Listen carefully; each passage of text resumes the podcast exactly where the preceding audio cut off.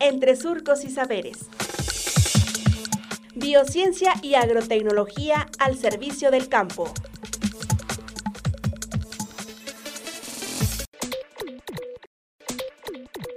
La candelilla. Potencial de la candelilla en la región.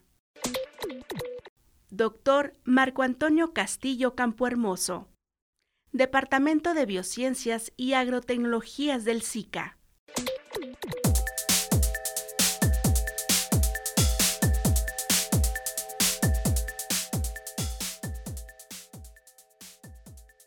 El 80% de la cera que se produce en el mundo se produce aquí en Coahuila.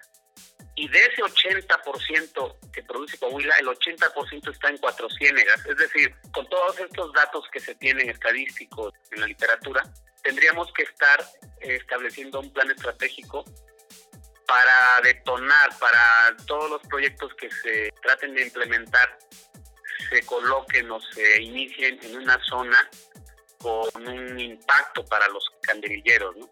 Entonces, la región de Coahuila en específico es muy importante para la producción de cera a partir de Candelilla porque existe Nuevo León, existe Zacatecas, San Luis Potosí, Chihuahua, Sonora, etcétera, todos estos lugares que, naturalmente tienen Candelilla. Sin embargo, Coahuila es, el 80% del cual se extrae la, la cera de Candelilla y Cuatro Ciénegas.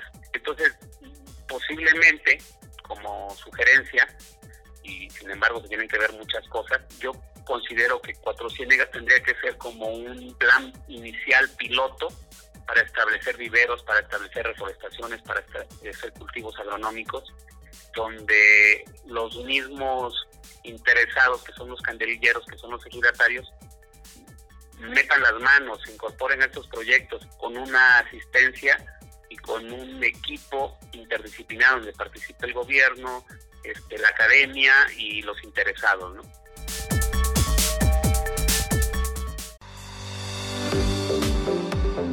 Radio Universidad Agraria y el SICA presentaron Entre Surcos y Saberes. Hasta pronto.